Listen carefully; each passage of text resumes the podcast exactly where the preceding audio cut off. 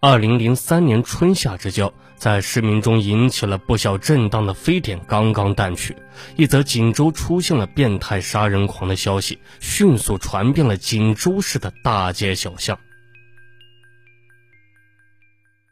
欢迎大家收听本期的《命案一千宗》，我是你们的主播顾言。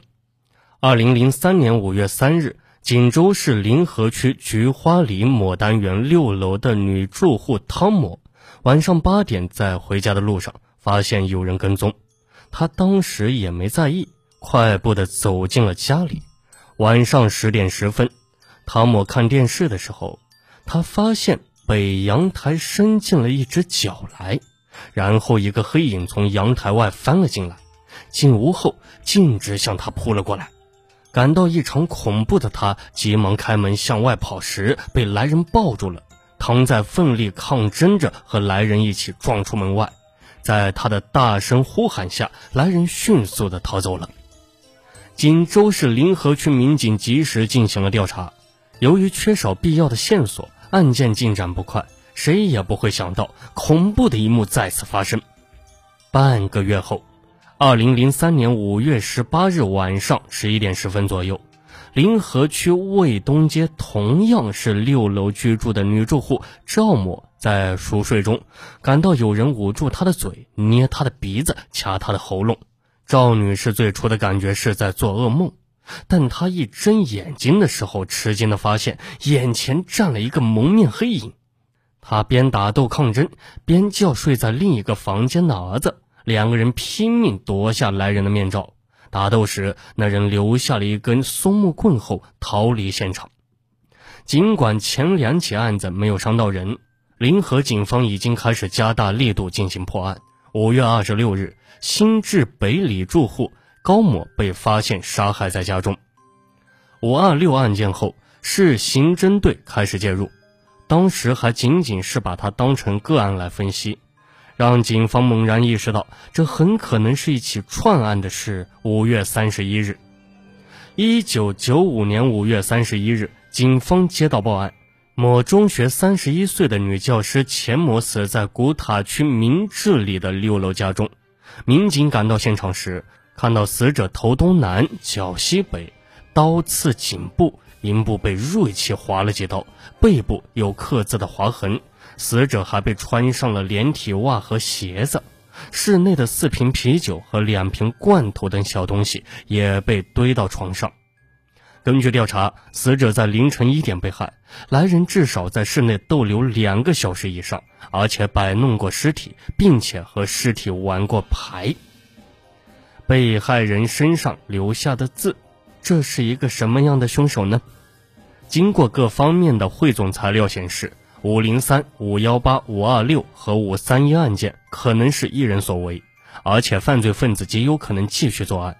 锦州市警方经过认真研究，一个五三幺专案组迅速成立。五月三十一日至六月二日，锦州警方集中全市最精干的警力研究侦破方案，同时重新搜集歹徒的体貌特征，研究其作案动机，并制定相应对策。专案组成立后，对系列案件进行了重新调查。五零三案中的汤某和五幺八案中的赵某和犯罪分子见过面，在调查中，两人都称犯罪嫌疑人个子不高。赵某说：“他不会超过一米六八，因为我就一米六八。那天晚上我光脚时，他和我差不多。”此外，两人还描述那个人不胖。当时警方对嫌疑人的素描。他基本上是在楼顶作案，阳台进入，从门逃走，善于攀爬。他作案从容，善于破坏现场，不留痕迹。他可能是老手或者有过前科。犯罪嫌疑人把被害人身体全裸，或者头朝东，脚朝西摆放，且女子下身处有明显的锐器伤。从受害人的分泌物化验来看，没有任何的性行为。但又从侮辱尸体等方面分析，她可能有过婚史，受到过强烈的刺激。越来越多的调查使此人的大致形象浮出水面：年龄在四十岁左右，身高在一米六零至一米六八，中等或偏瘦，估计受过某方面的刺激，可能有前科劣迹，对市区的地理熟悉，善于攀爬。随着侦破的深入进行，民警把他的体貌特征一点点的由最初的七条扩充到后来的九条，以至十一条。刑警一边做分析，一边将尸体上的刻字请教语言学家。此字终于在老康熙字典里查到了，念毛。闽南方言是大茶壶妓女的意思，在北方方言的意思却大相径庭，是美色美人的意思。警方断定他肯定心理变态。案子在查，民警在苦苦寻找着破案口，一方面进行重新认证，一方面加大力度进行排查。然而，没有让人兴奋的东西出现。案子一度进入了焦灼状态。六月十三日，不幸再次发生。当晚六时，警方接到报案：古塔区长安里一位四十多岁的妇女于某在家中惨遭杀害，犯罪嫌疑人的手法与五三幺类似。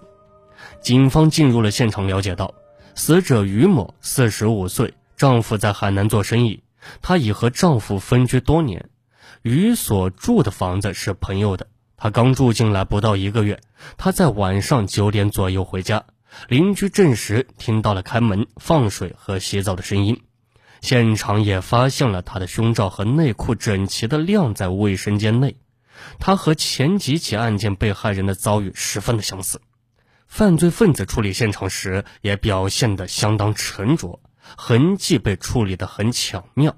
警方在调查时发现，于某幺三五。零四幺六的手机在现场丢失，民警立即调取到手机信息，结果让警方兴奋异常。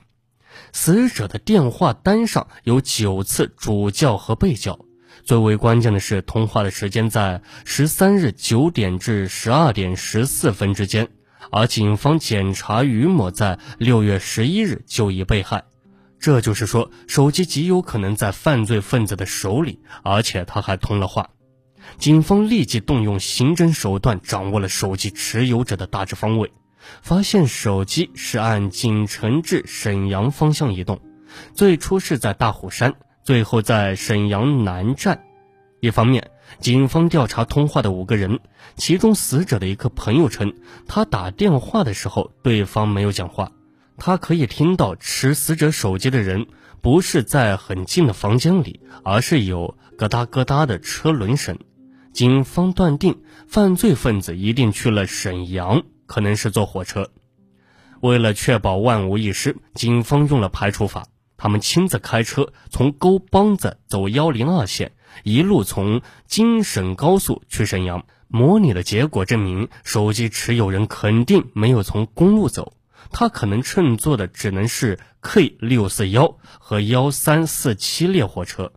经过排查，目标最后锁定 K 六四一。若在平时查清一列火车上的旅客信息，谈何容易？此时非典的旅客健康登记卡给民警带来了意想不到的方便。六月十四日，警方将十三日的 K 六四幺旅客健康登记卡一份不落的背了回来。按照旅客健康登记卡的记录。当天从锦州上车到沈阳下车的共有二百五十七人，其中男子一百五十九人，女子九十八人。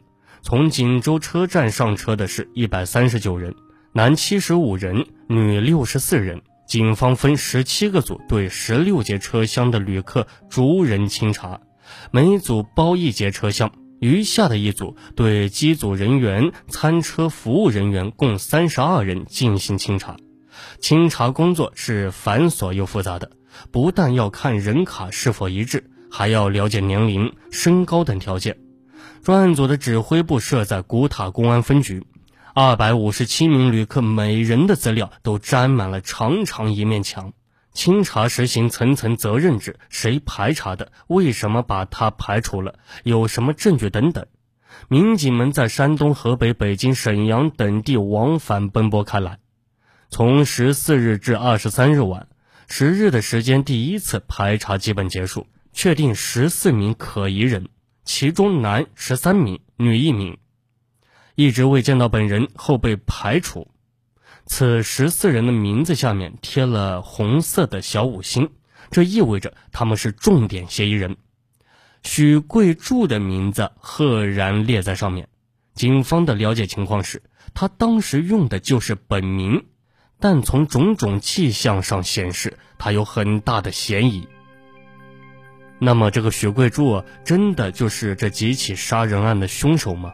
欢迎大家继续收听《命案一千宗》，警钟长鸣。我们下期节目再见。